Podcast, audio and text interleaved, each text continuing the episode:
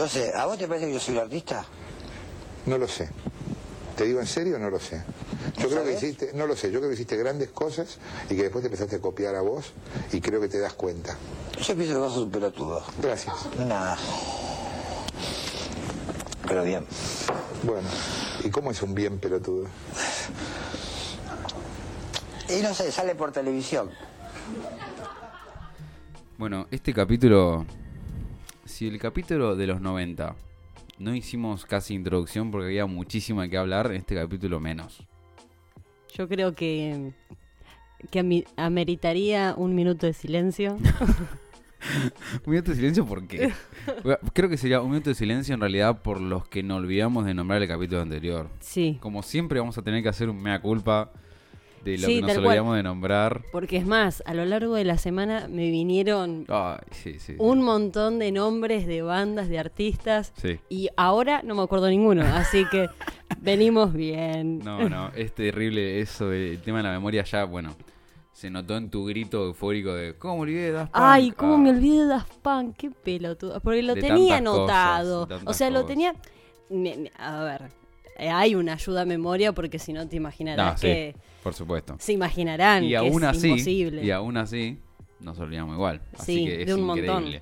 Sobre todo, y lo tengo que. Lo tengo que, que- que mencionar Sí.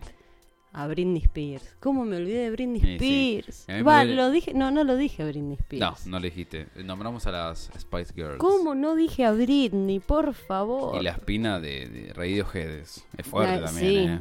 Sí. Pero Lo peor es que también lo tenía, pero sinceramente no. Ya vamos a resolver, ya vamos a encontrar la manera de hacer que la gente interactúe con nosotros y nos diga, che, no nombraron a tal, puede ser ah, Sí. ahí lo nombramos. Y ese Pero es un problema porque al no ser radio en vivo. Sí, totalmente. Pero bueno, vamos a idear alguna manera. Y este capítulo yo creo que vamos, va a terminar bastante gente enojada. ¿eh? Sí, va a ser muy polémico. La gente no tan conocedora como nosotros va a Sobre terminar todo bien, yo. va a terminar contenta. Y la gente que sí es conocedora mm, Nos va a putear de arriba Sí, abajo. pero bueno, este hoy tenemos en mente hacer un capítulo diferente, ¿no? No va a ser una biografía, no va a ser un algo No porque nos excede humilde, muy muy muy muy muy humilde homenaje a el al gran señor Charlie García. Carlitos. Este Carlitos García, Carlito García. Qué, qué fuerte, ¿no? Eso. el gran padre. Carlos. Carlos García. Pero bueno, nada, de esta manera les estamos dando básicamente la bienvenida a lo que sería el sexto capítulo ya de este hermosísimo podcast llamado Rock en Pantuflas. Que arranca claramente de una manera tan particular que es con el peso tan, tan, tan heavy de Charlie García. Sí, que uno tiene que ir hablando por ahí con, con mucha cautela, porque, a con ver, muchísima no- nos, cautela. nos permitimos Como decir barbaridades, como por ejemplo, y lo tengo que recalcar, yo sé que, a ver, como había dicho en capítulos anteriores, soy muy mala con las fechas, Sí. soy muy mala con la memoria, Total. y entonces todas las fechas que yo puedo llegar a decir o son aproximaciones. Claro. Y yo sinceramente no me perdoné eh, pifiar por ahí en la exactitud de las fechas de Pantera. Claro. boludo, sí, por sí, sí, favor. sí. Pero, bueno, está. pasa. Ahora lo que eh, vamos a tratar de, de Acá sí hacer hay que tener cuidado, ¿eh? hay Acá que hay que tener tener cuidado. cuidado porque si no. Este, pero bueno, básicamente eh, tuvimos la ocurrencia de hacer este capítulo porque con Mía nos vimos, sin ir más lejos, hoy, antes de grabar esto, nos vimos el BIOS. Que es, eh, bueno, una especie de biografía que le hizo National Geographic a Charlie García. que parecía ser bastante prometedor. Sí, parecía bastante prometedor. Es que en realidad no estoy seguro de que esté completa. La que está en YouTube no sabemos si está completa y es del canal oficial de National Geographic. ¿eh? Pero sentimos que le faltó un montón. Sí, eh, por ahí que no fue secuencial, que fue bastante desordenado, que Sí. había muchos detalles que se estaban perdiendo que eran muy importantes, por ejemplo, la gran infancia que tuvo Charlie García, Totalmente. que sí. es el núcleo de lo que devino todo lo demás. Sí, sí, sí, sí, ni hablar.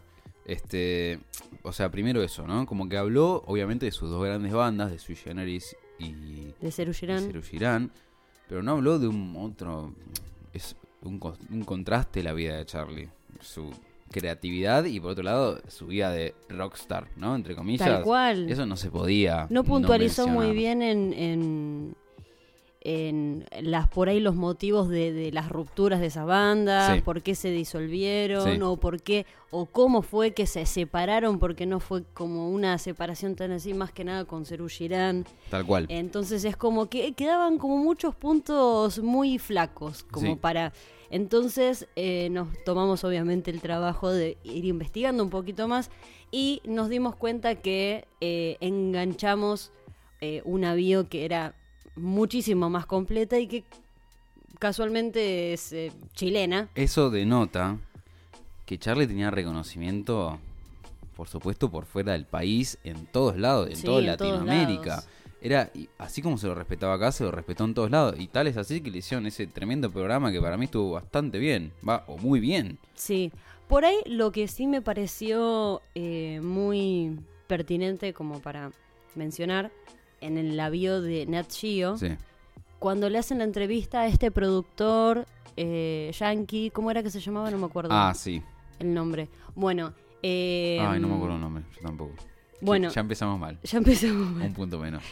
De última, va- vamos buscándolo. No, antes que se me olvide, yo quisiera darle un punto a Nachio igual, en este caso, porque va a parecer una obviedad lo que voy a decir, pero está Charlie.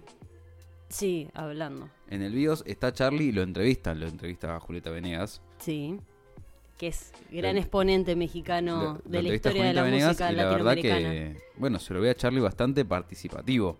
Sí, sí, se lo ve muy... Así que en ese sentido le doy un punto a, a National Geographic porque la verdad que no me lo esperaba. Me, me esperaba algo como lo, lo que vimos chileno, que no aparece Charlie, es gente hablando sobre él, ¿no? Tal cual. Si bien son todo, reconocidos, por ahí, no, no por ahí en, en reconocimiento de renombre, No. sino de particular en que cumplieron un rol particular en la vida de él. Ex managers, eh, amigos, ex tecladistas, Claro. ex bateristas y así sigue la lista. tal cual. Pero a mí lo que me pareció impor- eh, im- importante por ahí de esa biografía de, mm, de este productor, que no me acuerdo el nombre, es que, a ver, teóricamente este productor eh, trabaja en una productora donde, eh, y va a ser redundante porque voy a nombrar la misma palabra de producir tres veces seguidas en una oración, sí, pero eh, donde se produjo uno de los discos de Jimi Hendrix. así Entonces es, en es Nueva York. Claro.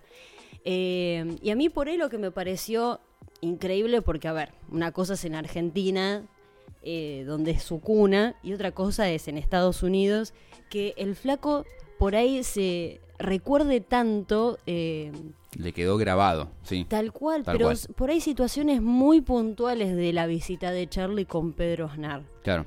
Eh, me pareció muy, muy impresionante, la verdad. Y todo lo que habla de Charlie, de su versatilidad, de su talento, de su hasta de su obsesión, porque era muy matemático, muy Sí. calculador, o sea, muy preciso. Y que eh, de los trabajos que fue a producir ahí, ninguno fue igual al anterior, o sea que ahí ya volvemos al tema de la versatilidad. Eh, eso como un punto a favor a la bio de Nat Geo. Que acá tengo el nombre del estudio, ya que tenemos a la herramienta de Wikipedia, vamos a decirlo, que era el Tal cual. Electric Lady Studio. ¿Y cómo se llamaba? ¿Te- ¿Estaba por ahí? La verdad que no, no lo estaría encontrando. Pero, mira, en fin. A mí, la primera impresión. Yo, cuando arrancó el, Nat- el, el BIOS de Nat Geo, quiero volver a recalcar la idea del tema de la variedad de influencias o la variedad de, de- la variedad de música que hay que escuchar para poder eh, formarse como músico, ¿no? Porque lo primero que se lo ve a Charlie, que me parece muy curioso, lo vemos con una remera de Marilyn Manson, Sí, sentado sí, en sí. el living de su casa. Yo sinceramente... Una persona de 60 y largos años. Yo sinceramente no le entendí una mierda de lo que hablaba. Y bueno. y pero porque le- se notaba ya que le costaba muchísimo modular y, muchas cosas yo no entendía, tenía que andar pausando y volviendo atrás Claro. permanentemente. Pero sí, por ahí no lo acompañaba su... Por ahí su, su, su dicción, ¿entendés? A cómo hablaba y Claro. demás. Pero aún así podías ver lo... eh, no sé cómo, cómo explicarlo. el, el- el poder por ahí de su mente, ¿entendés? Y de, su creatividad Es y que- de su frescura. Porque por ahí, a ver, lo bueno de que en esa, en esa bio la- lo entrevistó Julieta Venegas, Sí. que es un gran exponente Es latinoamericano, eh, claramente es entendida en el rubro de la música. Eh, ahí eh, se ve claramente que están hablando justamente el mismo idioma. Por supuesto. Sí, sí, sí, sí.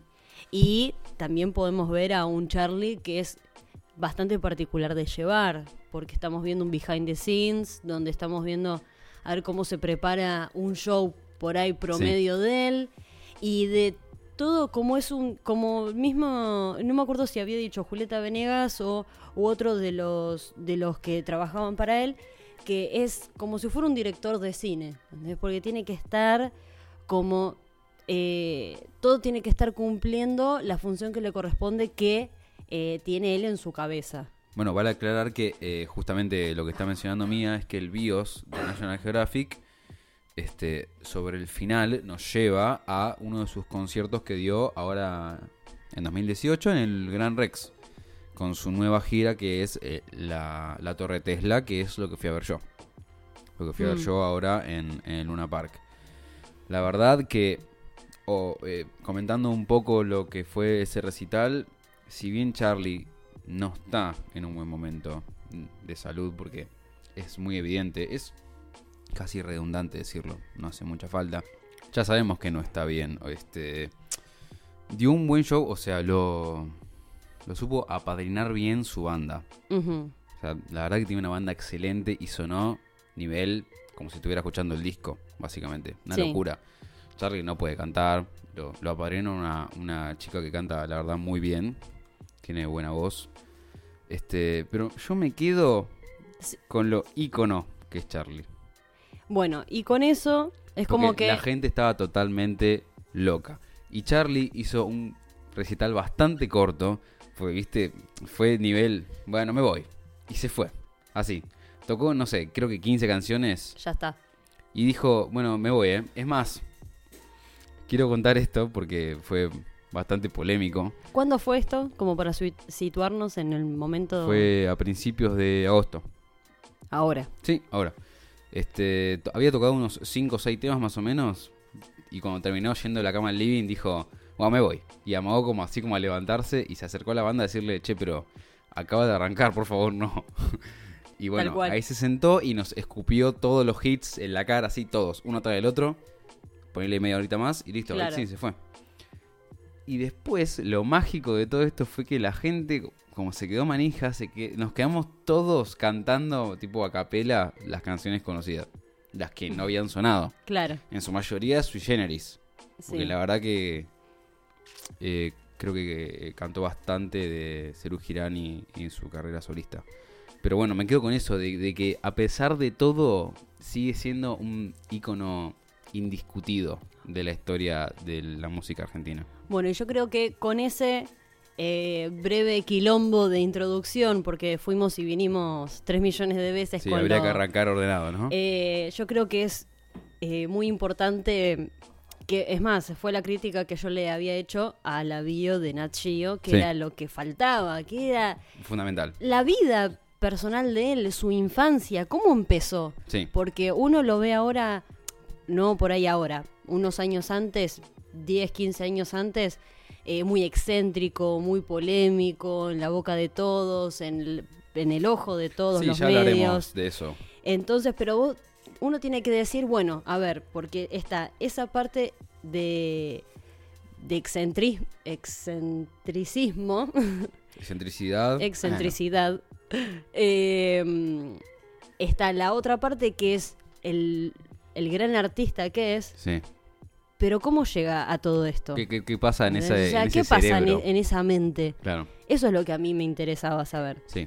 Entonces, cuando me puse a investigar, encontré un par de cosas que me parecieron totalmente alucinantes y hasta fuera de- del planeta. Que casi me indignó que no las mencione el BIOS. Tal cual, porque casi es no, como me indignó. es como que cómo no vas a decir semejante información, ¿entendés? Sí. Como por ejemplo que empezó a tocar de oído a los dos años Sí, sí, sí. un instrumento que no me acuerdo cómo se llama, que es un- una onda como un arpa. Es como una arpita, sí. Sí.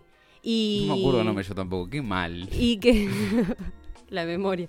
Y que a eso de los. No sé si los cuatro años, porque recuerden de que yo no me acuerdo fechas. No me- no- es, ap- es el es concepto acá, es el es concepto. aproximado, Sí. tal cual. Eh, que le regalaron un piano de juguete y empezó a tocar de oído un tema de una cajita musical. Sí. Entonces la madre le compra un piano y a- a- al día siguiente ya estaban mandándolo a aprender piano. Es que Charlie García a los 12 años, profesor de piano. No, no, es 12 increíble. A años. los nueve años compuso su primer tema, que después de, creo que 25 años de... No, más. Sí, más en Kill Hill lo sacó, Sí, 2010. con Palito Ortega. Sí. Un tema que lo hizo a los nueve años. Es una, pero es una atrocidad No, esto. no. Eh, Es, que- es que literalmente es de, es de otro planeta. Entonces, no se bueno, puede entender. una mención que por ahí va a ser un poco polémica es que a mí en sí, o sea, desde el objetivo, eh, desde la objetividad, mejor dicho, Sí. yo creo que es un gran artista.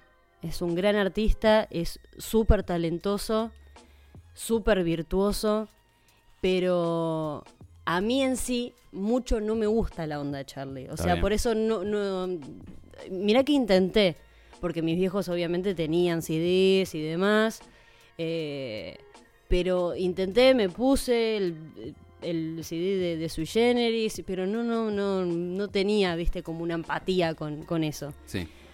Pero aún así, yo tengo que admitir que la verdad es un artista de la hostia, No, de la puta madre. Es- creo que para mí eso es más que artista. Porque no. ha- habría que mencionar también para quizás el que no sepa, posiblemente lo sepa la gran mayoría de acá, pero Charlie tenía una especie de patología, entre comillas, que Sí. era oído absoluto. Sí, eso que, que es no... como un oído que está fuera de los ejes normales de sensibilidad y era capaz de reconocer qué nota era cualquier tipo de sonido que esté sonando. Yo lo vi en una, en una entrevista con, al- con, con Beto Casella, de Charlie ahora, ¿eh? 2012. Sí. Bueno, aprox ahora, pero ya Sí, era pero- Charlie grande.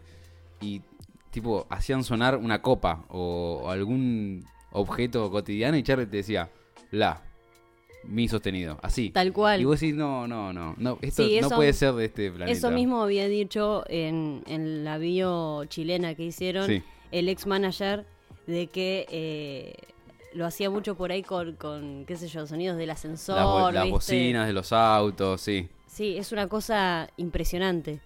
Eh, y yo sinceramente tampoco tenía idea de eso. Claro. Y ahí es como que me empieza a cuadrar todo, ¿entendés? Porque a los dos años, cuatro, nueve, son edades Es que muy... yo creo que cerrando la etapa de la infancia quizás fue fundamental que justamente los padres le hayan dado el apoyo necesario para Tal cual. desarrollarse. O sea, habría que mencionar, bueno, no sé si interesa tanto o nos representa tanto el dato acá, pero Charlie venía de una familia de dinero. Muchísimo dinero. Eh, ojo, sí, sí, puede ser que sea importante, porque por ejemplo, eh, en una entrevista eh, él había hablado justamente de- del extrañar a los padres, de como que una ausencia. Ah, cuando fue eh, supuestamente la causa de su... ¿Cómo era? Viti- Vitiligo. Eso. de por qué el, el Para bigote quien no es sabe, bicolor. es eso mismo, lo del bigote bicolor. ¿Por qué el bigote bicolor? Bueno, Porque fue a eh, causa de, de estrés, ¿no? Char- Charlie lo que dijo fue eh, no fue por una eh, por algo que él haya elegido ser, Claro. sino porque extrañaba mucho a sus padres y es producto del extrañar. Así, esa fue la frase, producto del extrañar. Sí. Y bueno, eh, uno lo puede buscar en Wikipedia que dice que desde Sí, muy chico, de él. desde muy chico sufría como crisis nerviosas Claro. o de ansiedad y demás, justamente por los viajes que hacían los padres. Entonces, ahí también eso es lo que me cuadra con el tipo de personalidad que viene después Charlie, Sí, Ser una persona muy, muy activa, excéntrica, por ahí hasta hiperkinética, eh, que hasta le chupa un huevo eh, el resto, porque si no quiere dar una conferencia no la da, si no quiere dar una entrevista no la da, si... eh, bueno, se sabe de, de la gran cantidad de quilombos que tuvo en los hoteles, Total. en shows, con distintos personajes de, de- de periodistas y de fans y entonces es como que ahí viene todo desde, desde el antaño Sí. de su Es, vida. es- es fundamental mencionar cómo, me- cómo arrancó todo, cuáles fueron sus inicios, digamos. Pero ya metiéndonos un poco más en su carrera musical, ¿no? De, de todo el legado que Charlie nos dejó, que en realidad, obviamente, no lo pudimos vivir, ni vos ni yo, ni quizás la mayoría de la gente que lo está escuchando ahora, porque estamos hablando de algo que nació en los 70 más o menos. Pero yo, eh, por suerte, además de lo que vemos en internet, supimos incorporarlo bastante justamente por nuestros padres, porque en Hmm. todos significó una figura increíble. Pero bueno, ya mencionando lo que fue su camino con Sui Generis, creo que fue algo muy extraño y creo que incluso nos deja una enseñanza porque justamente lo que todo el mundo cuenta es que arrancó no siendo muy exitoso Sui Generis Claro. en sus principios como que no, no era muy bien recibido. No sé si muy bien recibido, sino que no la pegaba. Bueno, y ahí es otro, es otro punto que a mí me, me gustaría tocar. Que para mí, y calculo que para todas las personas, Charlie García fue un adelantado a todo. Sí, sí. Claramente, por todo lo que estuvimos nombrando recién. Pero sin embargo, eh, por lo que uno puede ir viendo de las distintas bandas que tuvo, con sus respectivos hits y respectivos discos, es como que él era un adelantado en la creatividad y sin embargo estaba siempre un paso atrás.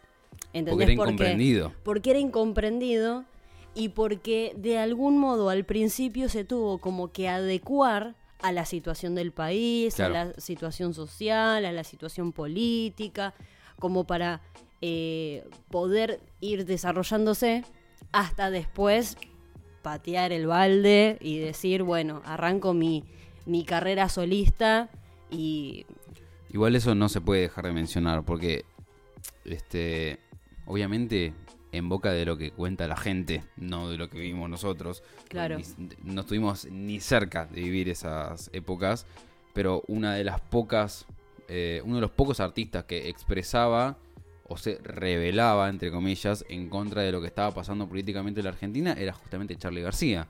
claro, La verdad que era.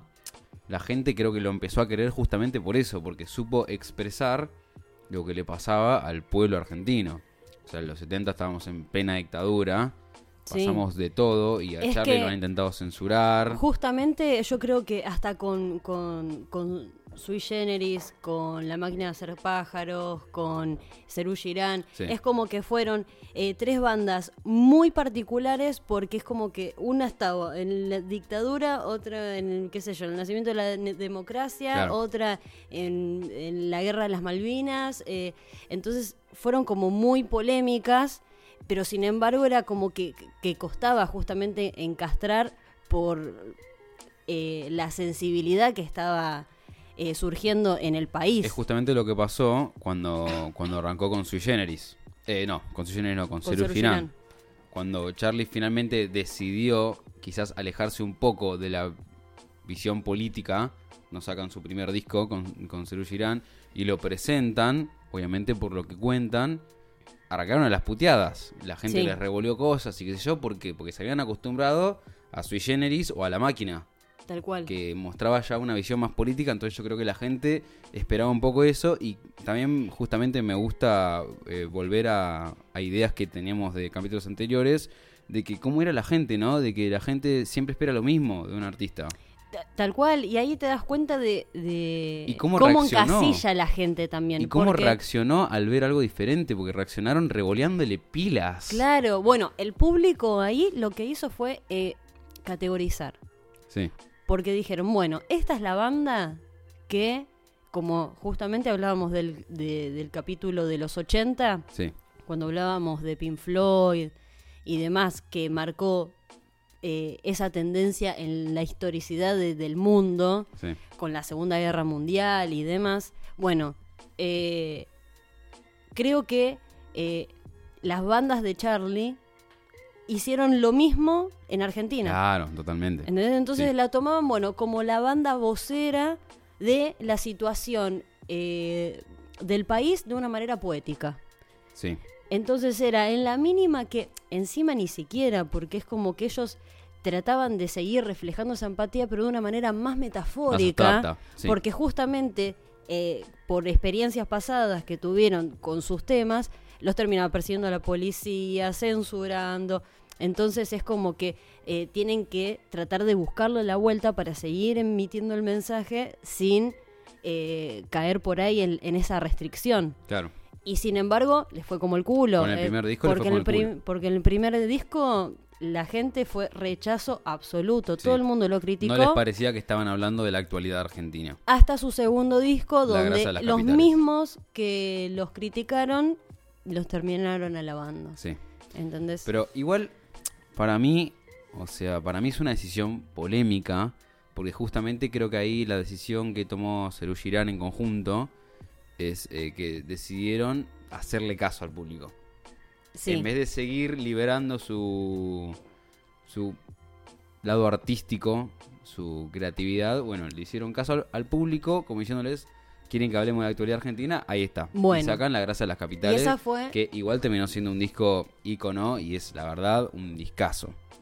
Bueno, y- Pero, bueno, justamente supo lo que era su cometido, que era mantener a la gente contenta. y, esa fue también Y la crítica a Charlie. Sí. Independ- o sea, independientemente de la banda, a Charlie. ¿Por qué? Porque eh, él fue el protagonista de todas estas bandas que nombró, estas tres bandas que fueron tan particulares, que fueron sus comienzos. Sí. Eh, pero ¿por qué fue la crítica a él? Porque dijeron, bueno, era tanta la creatividad que tiene, o tan versátil que es, o tan talentoso que es, pero sin embargo es muy comercial. Entonces es como el cuento de la buena pipa. Ah, claro, porque sí, tal cual. porque es lo que está pidiendo la gente. Le estaban La dando algo tal cual, le estaban dando algo original, algo que era puramente creativo, lo rechazaron, le revolearon pilas. Y cuando volvió a tratar de hacer algo bueno, más acorde, bueno, la, la metáfora no la entendieron, vamos a ir un poquito más directo, lo tratan como Ahí sí. comercial. Entonces es como que no hay cosa que le venga bien. Sí, tal cual. Este, a mí me gustaría justamente hablando de la de la etapa de Serú Girán, quisiera hacer una, una una mención especial a Pedro Aznar. Pedro Aznar, Sí, Pedro el Aznar gran porque Pedro Aznar. no puedo no no se puede creer que le que le habrán visto, ¿no? Porque o sea, era un pibito, la verdad me da miedo, no voy a me- no voy a decir cuántos años tenía. No, creo que tenía Estoy intentarlo 20, ponele. 10 No, no, no, creo que creo que tenía menos. No, no estoy muy 16 seguro. a mí se me viene a la cabeza, pero ya sabemos cómo soy yo con las edades y los años. Pero bueno, vamos a decir que era muchísimo más joven que el resto y estamos todos contentos con ese, con ese término. Sí, eso fue por ahí lo más eh, increíble que yo noté. De decir, a ver, yo sinceramente mucho la, la historia particular de Pedro Aznar no la sé, Sí, como para que grandes, porque en ese momento el mismo Pedro Aznar decía que en ese momento eh, cuando lo llamaron era, era algo que no, no lo, no lo no creía. lo podía creer porque eran Sí. sus más grandes influencias. Claro.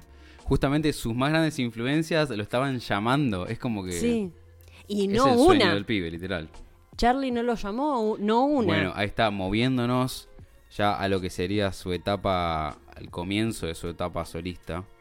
Sí, cuando se disuelve Serú Girán, porque eh, a Pedro Aznar lo llamaron para tocar afuera, y cada uno decidió, tanto Mauro como Lebón y Charlie decidieron hacer sus proyectos solistas. Después eh, Charlie lo vuelve a llamar a Pedro Aznar, ofreciéndole el puesto de bajista. Sí. Igual, antes de movernos a eso, habría que hablar del primer disco de Charlie, que es Yendo de la cama al living. Que justamente lo que hizo fue seguir con su, con su mirada política. Sí, O sea, la verdad es que no, yo no, no quisiera etiquetarlo, por supuesto, pero se lo reconoce mucho Charlie por ser un, un artista de protesta. tal cual. O sea, no se puede dejar decir. Eh, Venía porque- mucho a cuento de la época también. Sí, por supuesto, pero. Eh, grandes bandas de, al- de alrededor del siempre mundo. lo siguió fuendo. Siempre lo, lo siguió yendo, digo.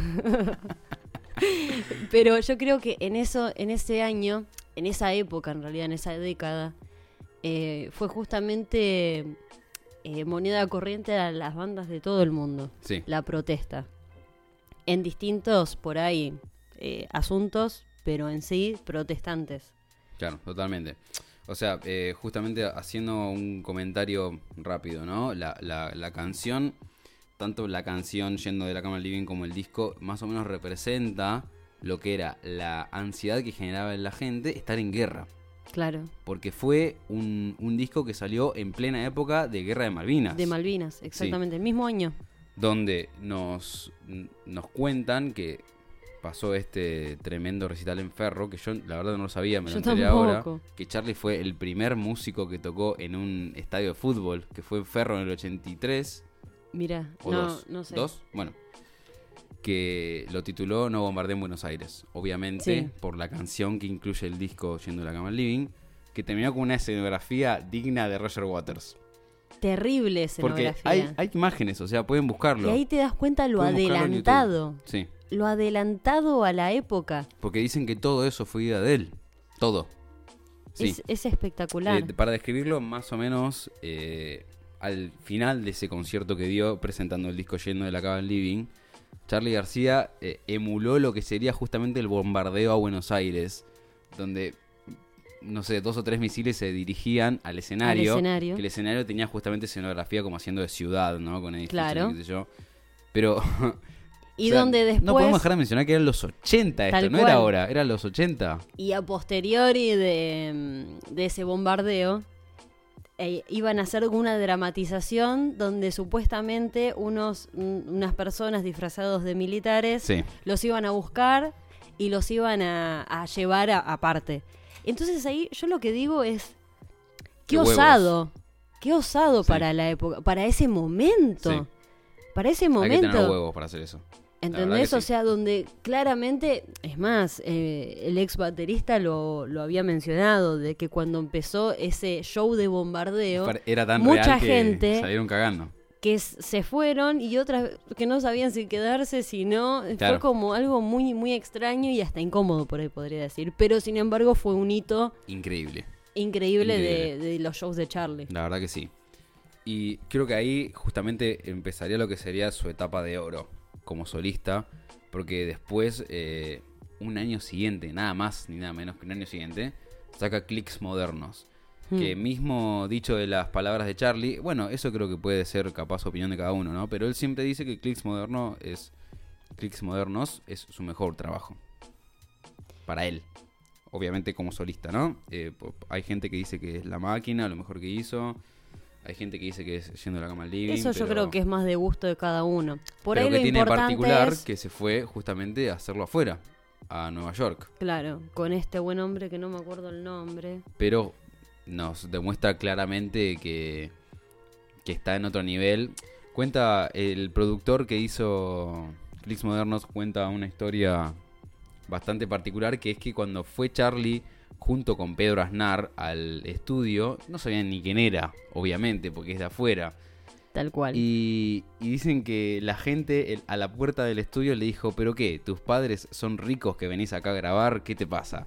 Y Y Charlie ahí. mostrándole los fajos de billetes diciéndole, a ver si me vas a dejar pasar o no. Y cuando lo dejó pasar, lo dejó con la boca abierta porque obviamente estaban viendo algo que no era. No era un- una banda de rock más y listo. Ahí ya, me- ya lo tengo acá el nombre. Es Ahora Joe Blen, Bleney. ¿Cómo es? Bleney. Joe Bleney. Bueno, la gente Ponele. lo buscará en Wikipedia, de última. Olvídate. Blaney se escribe. Joe. Joe. Blaney. Bueno. ok, a- y dicho así con un La excelente nivel de inglés. pero es justamente eso, cómo Charlie alcanzó otros niveles de, de creatividad. Y repito, que este productor teóricamente Lo dejó reconocido marcado, allá. Lo dejó marcado, había producido a Jimi Hendrix ya. eh, Y en el documental se lo ve hablando de Charlie García como si fuera... como si estuviera hablando de, de, qué sé yo, del, Sí, de del Jimi vecino de, arriba del, del departamento de arriba de su ah, casa. bueno, eso sí, claro. ¿Entendés? O sea, y hablando, ojo, que me parece importante aclarar, no hablaba cosas espectaculares no solamente de Charlie, sino también de Pedro Aznar. Sí, de Pedro Aznar, sí, sí, sí, sí. Diciendo que los Otro dos eran como más. si fueran un dueto Por supuesto. porque se mimetizaban, encastraban espectacular Sí. en, en la visión que tenía Charlie con respecto a ese proyecto. Creo que otra particularidad que tiene justamente ese, ese disco que es que Charlie trajo una técnica más. Bueno, me voy a poner un poco técnico acá, pero eh, está bueno mencionarlo porque trajo una técnica que no se utilizaba en ese momento, que es el sampleo. Porque justamente lo que contaban es que el baterista no, no los conformaba del todo. Claro, como que no, no enganchaba bien. Y decidieron grabar las percusiones de clics modernos con una máquina. Que es Exacto. un sampler que obviamente emula ruidos de batería, este, todos hechos digitalmente. Pero además de eso, eh, le incluyeron otro tipo de samples a las canciones. Por ejemplo, esa icónica de James Brown que se escucha en la canción No me dejan salir. Sí. ¿no? El, grito, el grito del principio, que no lo voy a imitar porque queda. sería una vergüenza. Pero, pero bueno, si escuchan la canción No me dejan salir, van a saber de qué estoy hablando. Pero también, eh, y ahí volvemos a lo que hablábamos de en capítulos anteriores, Sí, porque lo que el mismo productor decía era que esa técnica en realidad se utilizaba mucho en el pop, cuando querían hacer su sonido un poco más electrónico, ¿no? sí. Entonces, vos pensá, en esa época, en Argentina, porque, o sea, por más de que esté produciendo allá, eh, la Sí, idea la llevó, la llevó de- prácticamente desde acá. Sin embargo, porque la la estaba en su cabeza. también. Otro dato que yo no tenía es que Clicks Modernos lo presentaron en Estados Sí. Unidos. Una locura. Pero a mí lo que me parece más importante es que esta idea que surgió de Charlie, Sí, eh, o sea, vinculó lo que en ese momento estaban haciendo, porque estaban haciendo el rock eh, nacional, sí. y esto, esto sí por ahí es un tecnicismo, pero el- la categoría rock nacional, se, ¿sabías que la categoría del rock nacional se categoriza al rock argentino? No al- a ningún rock, o sea, no los, En otros países no en se otros llama países no lo llaman rock nacional, sino que lo llaman rock. Rock.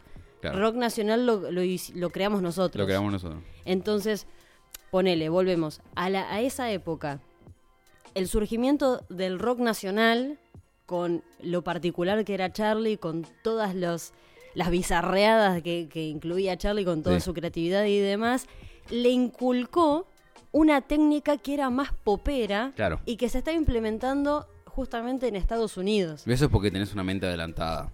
Entonces es como que le está cambiando permanentemente en ese momento Sí, el juego. el juego al- a, a lo que es a la, la música. Sí, sí. Totalmente. ¿Entendés? Entonces, hoy, 2019, yo no permito gente que me diga que no se pueden mezclar géneros y que Claro. no se puede porque los, los, los hechos del mundo. Totalmente. No se puede porque el mismo Charlie lo hizo. Y ahí ya vemos. El mismo Charlie mezcló una técnica, era lo más popera con lo que venía descubriendo del rock nacional. Justamente hablando de técnicas y para recalcar el tipo de mente que tenía este hombre, su siguiente disco, que encima es un año siguiente, porque no se puede creer que haya Sí. metido tres discos al hilo, Sí. este, su siguiente disco que es Piano Bar, que bueno, por ejemplo, tiene hitazos como Demoliendo Hoteles, ¿no? Mm. Que todo el mundo lo conoce. Ya se empezaba a notar quizás un poco su, su etapa de rockstar. sí. Pero la particularidad que tiene este disco, y quiero que se lo imaginen, no siendo quizás tan técnico, imagínense lo que sería un disco, hacerlo en una toma. ¿Una toma qué significa? Que arranco y se graba todo de una. Y listo. Y así como sale, sale. Y Charlie justamente juntó a sus músicos y dijo, este disco lo vamos a hacer en una toma, ¿eh? Así que el que toca algo mal, se jode. Literal. Sí. Porque lo, lo escuchamos lo decirlo vimos a él. De su misma boca. Sí. Y salió un disco icónico que es Piano Bar y así como lo ven salió en una toma. Después Charlie dice que le agregó eh, órganos extras y algún que otro efecto, pero los músicos todos grabaron de una. ¿Cómo puede ser que semejante obra salga de la nada, digamos? Porque Bueno. se grabó en horas. ¿Cómo? Y ahí volvemos a lo que habíamos mencionado anteriormente de que Charlie parecía ser una suerte de director de cine, Sí, tal cual. un director de orquesta, también quien diría, Sí. porque coordina y organiza y gestiona de acuerdo a el proyecto que él tiene en su, En su imaginario. Totalmente. Y si tiene que salir sí o sí como se lo imagina él en su cabeza. Tal por cual, supuesto. la posición de cada, de cada músico, Sí. eh, los tonos, Los los arreglos. arreglos. eh, es una cosa totalmente impresionante, Sí. la verdad. Yo creo que, o sea, estamos haciendo pecado tras pecado contando esta historia así tan a grosso modo. Sí. Pero bueno, es más o menos lo que nos genera a nosotros y de toda la información que hemos recopilado con el pasar de los años.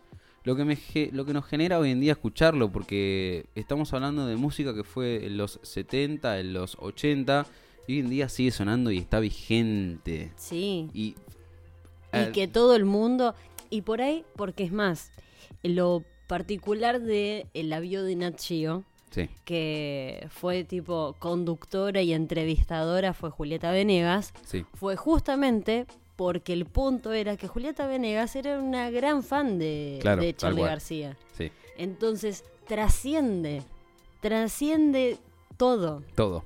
absolutamente todo. Latinoamérica.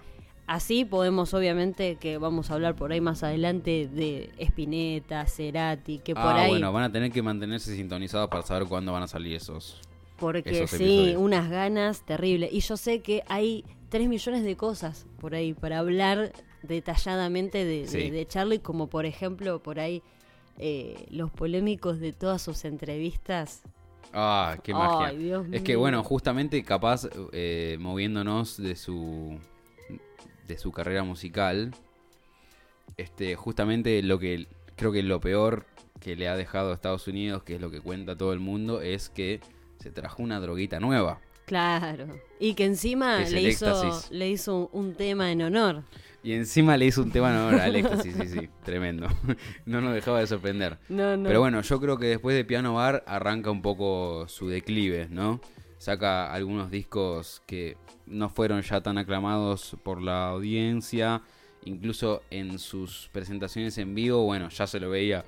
Como vemos todas las imágenes en YouTube, no sé, destruyendo pianos, tirándole cosas a la gente, Sí. no tocando, oyéndose ver. antes. Eh, yo creo, y obviamente no es una, una excusa ni una justificación absolutamente nada con las drogas, no a las drogas, ah. Sí, Eh, pero, pero la realidad es que si vos te pones a pensar, qué difícil debe llevar, debe ser llevar esa cabeza. por supuesto. Sí, ¿Entendés? Y algo que mencionaron muchas personas, periodistas, eh, ex mm, compañeros de banda, ex managers, amigos, etcétera, de Charlie, era que lo que era por ahí eh, muy impresionante en él era el tipo de, de- de soledad que él manejaba. claro. Sí. Y cómo eso lo fue acompañando justo eh, a lo largo de su vida hasta que por ahí eh, tiene marca otro tipo de vínculo con el hijo, por Claro. ejemplo. sí. Que es más, yo lo, esto lo menciono Sí, sí, sí, porque vimos un cachito de, de- de un recital que tocó con, con el hijo Miguel García. Sí, y se, ve, se Y notaba la se magia. lo veía tan feliz. Chocho, se amaban. Tan eso. feliz, tan feliz y se veía una complicidad tan hermosa. Pero ahí vos te das cuenta de que que- qué difícil debe ser, porque obviamente lidiar con una persona con esa cantidad de excesos, con por ahí eh, la velocidad que va carburando Sí. su mente permanentemente. La exigencia, porque no hay que dejar de decir que era todo un exigente, un perfeccionista. Tal cual. En cuanto a lo que no solamente él con sus trabajos, sino la gente que le exigía permanentemente. Continúa haciendo lo que venías haciendo, pero no cambiaste nada. Eh, pero vos hacías más que nada temas de protesta, y pero no estás haciendo nada nuevo. Claro. Entonces es como cumplir con las expectativas de todos y sobre todo las de él, Totalmente. que son las más pesadas. Pero bueno, siguiendo esta especie de línea de tiempo que estuvimos armando más o menos, justamente en su declive musical eh, aparece esta persona que Mía me va a ayudar, por supuesto, con el nombre porque no me acuerdo, que es María Gabriela. Epumer.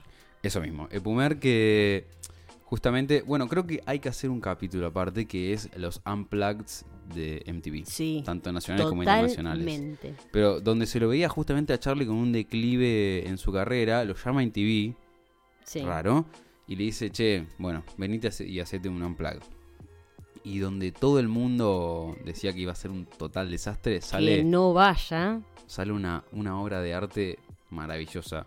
La verdad que creo que cada unplug de, de MTV tiene su magia. Yo les recomiendo que lo busquen. El, se llama Hello, el disco, en, en Spotify. Sí, está. Sí, es el unplug de- que aparece hizo con el MTV. primero.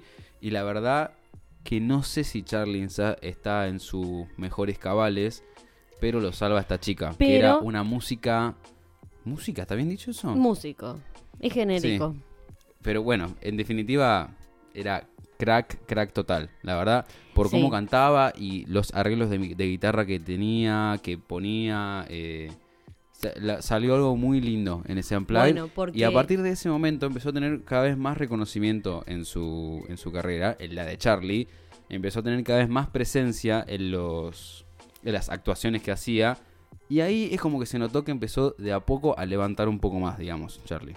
Claro. Ya metiéndonos más en los 2000, ¿no? Lo que tenía esta mujer es que eh, pudo, Charlie pudo encontrar en ella una compañera. Una compañera con lo que lleva así la palabra, de que lo acompaña. Sí. Y que es, eh, es Era una... una, una relación de amistad, era, digamos. Sí, era una relación de amistad, pero sobre todo de complicidad musical. Claro. Entonces es como que se podían conectar tranquilamente y de una manera muy fácil para poder sobrellevar eh, por ahí los, los, los shows de una manera eh, más prolija que como si habría estado Charlie solo. ¿entendés? Entonces, lo, por ahí lo, lo particular de esta mina fue que, eh, obviamente por Charlie fue recontra reconocida, empezó a construir una carrera con Charlie, Con Charlie. eh, donde Charlie prácticamente lo tomaba no solamente como su amiga, sino prácticamente como su mano derecha en lo que es todo lo que es eh, escenario. Eh, y bueno, lamentablemente fallece de una manera muy abrupta. Porque encima de eso, sí. parecía que no, no puede ser. este, Charlie no tenía paz. Tal cual. Porque al fin había encontrado un sostén en su vida Sí, y se murió en 2003. Pobre María Gabriela, cuando estaba en su ápice de, de su carrera. sí, sí, sí. Y de una manera muy, porque fue un paro cardiorrespiratorio, Sí, algo muy... Muy de repente, digamos. Tal cual, eh, nadie lo veía venir, Claro, ni eh, mucho aparte menos. eso, todo el mundo comenta que tenía una vida muy sana, que Sí. era como, digamos, Era el la opuesto de pulcritud, Charlie. tal El opuesto de cual. Charlie, que creo que era un poco lo que necesitaba él. Y sí, Era como su cable a tierra, digamos. sí, y que por ahí, o sea, vos fíjate que, que eh, lamentablemente pasa mucho en la vida de los músicos el tema de lo que son las adicciones. Sí, eh, Es como casi imposible. Y que eh, hay muchos que hasta es como que hacen una ecuación que dicen, bueno, es lo que la herramienta que tiene que acompañar mi carrera musical. claro, Y por ahí encontrar una persona que no lo hace. que no lo hace y que estaba en una magnitud para estar justamente sentada al lado de Charlie, Totalmente. fue un shock para todos los que la conocían. Además, eh, en uno de sus, de, de- de sus cumpleaños, Charlie le hace un post eh, Ah, sí. en honor a ella, donde la nombra no solamente como su amiga, que le dedica eh, un disco a ella. eh, Sí, no, no dejemos de mencionar que le dedicó el disco Random, sí, que es el último que yo mencioné en nuestro primer capítulo. Es el disco que sacó en 2017. Lo hacen en homenaje a Gabriela, a Sí. María Gabriela. Exactamente. Y em, la nombra como la mejor Compañía. guitarrista Sí. eh, de la Argentina Ah, sí, directamente. Sí, es directamente la, Dicho la- de palabras de él. Bueno, o tipiado de palabras de él. tal Pero, cual. Lamentablemente, bueno, eh, tuvo el final que tuvo. Y ahí podríamos empezar a decir que arranca el declive de Charlie bastante extremo, que es por ejemplo cuando tenemos el suceso que es cuando Charlie se tira de los nueve pisos en el hotel de Mendoza. ¿Quién no lo hace? Este, para, mira, para el que para el que le dé paja buscarlo, les cuento más o menos lo que pasó ahí, que justamente cuentan que uno de sus productores lo estaba llamando para una conferencia de prensa. Obviamente Charlie no podría tener una mejor respuesta que no sea, no tengo ganas. Ujú, Dijo, no tengo ganas. Simplemente. Entonces el productor no tuvo una mejor idea que enfrentarlo y decirle, mira, acá somos todos iguales, así que venía a laburar. Y Charlie le dijo, así que somos todos iguales. Y agarró Y se y tiró se tiró directamente. directamente apuntó a la pileta que estaba a unos nueve pisos abajo y se tiró. Tocó el, Dicen que tocó el cayó. botón del ascensor, todo goteando agua, subió hasta su noveno piso otra vez y le dijo al productor, si somos todos iguales, hacelo. Y ahí ya se estalló de risa. Sí. Pero, pero no, muy polémico. O sea, le dicen que, que cayó de una manera una- tan una bolsa de papas. anécdotas igual, sí. Todo el mundo parecía, creía que se había matado, es cierto. Sí. Y, igual, ¿sabes qué? Lo que me impresiona a mí de eso es lo rápido que llegaron las cámaras a ese lugar. Porque, Y- ¿qué onda? ¿Cómo lo vieron ya tirándose? Se estaba en, O sea- a pleno vuelo y ya lo estaban filmando. ¿Qué? Y no sé, no sé si será porque habí- iba a hacer una era- conferencia era, ahí, de prensa. digamos, ahí mismo la, la conferencia de prensa. Pero no, no sé, no sé, pero Es es, raro. como a mí me sorprende la cantidad de cámaras Bo- que Ojo, no estoy diciendo que sea armado, ¿no? No quiero que la gente me putee, no creo que sea armado, no lo sé. No, pero, Pero- yo creo que eh, fue impresionante a lo largo de la carrera de Charlie la ¿Cómo le cantidad, estaban encima, no? la cantidad de cámaras que eh, Sí, sí. tuvo atrás ¿Cómo en le momentos encima? Terrible. tan tan icónicos y tan particulares y tan polémicos, ¿entendés? que Porque no es que eh, qué sé yo, como pasa por ahí con varios artistas de que se rumorea, se sabe porque un vecino Claro. lo vio que bla, bla, no, Acá estaban estaba- encima.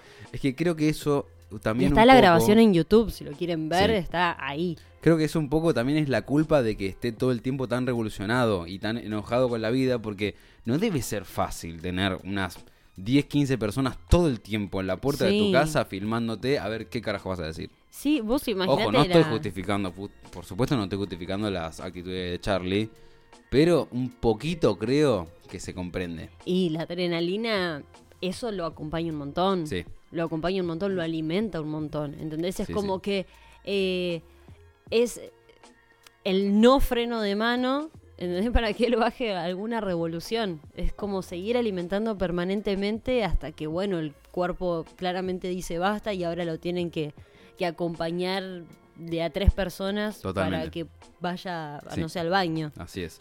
Este, igual, como para cerrar un poco esta etapa quizás más humorística de Charlie, que eran, bueno, más o menos los 2000. No, igual me gustaría mencionar lo, de, lo, de ese, lo del tema de los 90, cuando él se tiñó de, de rubio. Sí, porque era un gran fan de Nirvana. Sí, exactamente. Y precisamente de Kurt Cobain, que fue en la etapa en la que se suicidó, en homenaje a él, se tiñó en rubio, pero lo que quiero dejar como enseñanza, entre comillas, es justamente la variedad de géneros musicales Sí, que puede llegar a escuchar una persona como Charlie García, que se lo considera un genio.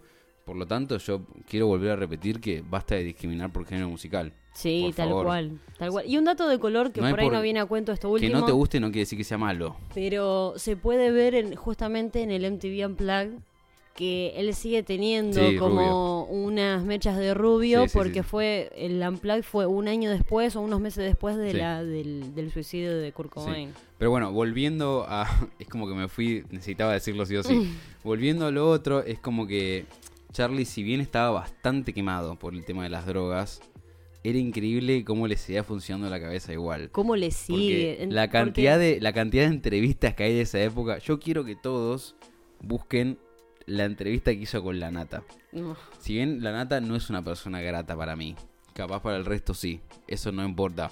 Pero amo esa entrevista porque lo deja en ridículo de una forma tan épica Sí. que siempre que lo veo me río. De, Sí, de una- sí. No, es terrible. Y hay muchas joyitas de esa que creo que, si bien Charlie no estaba en su mejor momento, está bueno revivirlas. Pero ahí vos te pones a pensar de que, a ver, a lo largo de su carrera tuvo varios, no tuvo su mejor momento. Sí, ¿Entendés? A mí por ahí lo que me resulta muy pertinente nombrar es que a pesar de que no estuvo en su mejor momento, eh, tiene una capacidad eh, para componer y para crear cosas tan es como que es una creatividad inagotable. exactamente. Es increíble. Sí, es Justamente infinito. Para, para darle quizás un, un cierre a este capítulo, a este humildísimo homenaje que le hacemos a Charlie, este, es eso, como una, una persona con sus altibajos supo, la verdad, ser una total leyenda. Porque ya creo que ni siquiera es leyenda del mundo de la música, sino es leyenda de nuestro país. Sí, sí, sí, sí. Así como se lo toma a, Más allá a de que Maradona, ponerle como leyenda del país por lo que hizo. Obvio. Creo que Charlie está al, al mismo lugar. más allá de que él tuvo el componente, este don, porque claramente Sí. eso fue un don, Obvio. Eh, pero sí, yo creo que es un gran Es un exponente, exponente del de- país. Del país. Sí. Y es una de las, de las maravillas del mundo, me parece. Total, es que totalmente, sí. Este, pero bueno, ya po- podríamos ir cerrando sin decir mucho más porque estamos como a punto de arruinarla todo el tiempo. Este, quisiera comentar que de paso decidimos abrirnos una cuenta de Instagram. Como es- para que ya vayan teniéndonos en cuenta. Sí, para que vayan teniéndonos en cuenta y fundamental, fundamentalmente para que puedan tener un poco de participación con el podcast, quizás si nos quieren putear por el homenaje que acabamos de hacer, lo pueden hacer ahí, que es arroba rock en pantuflas.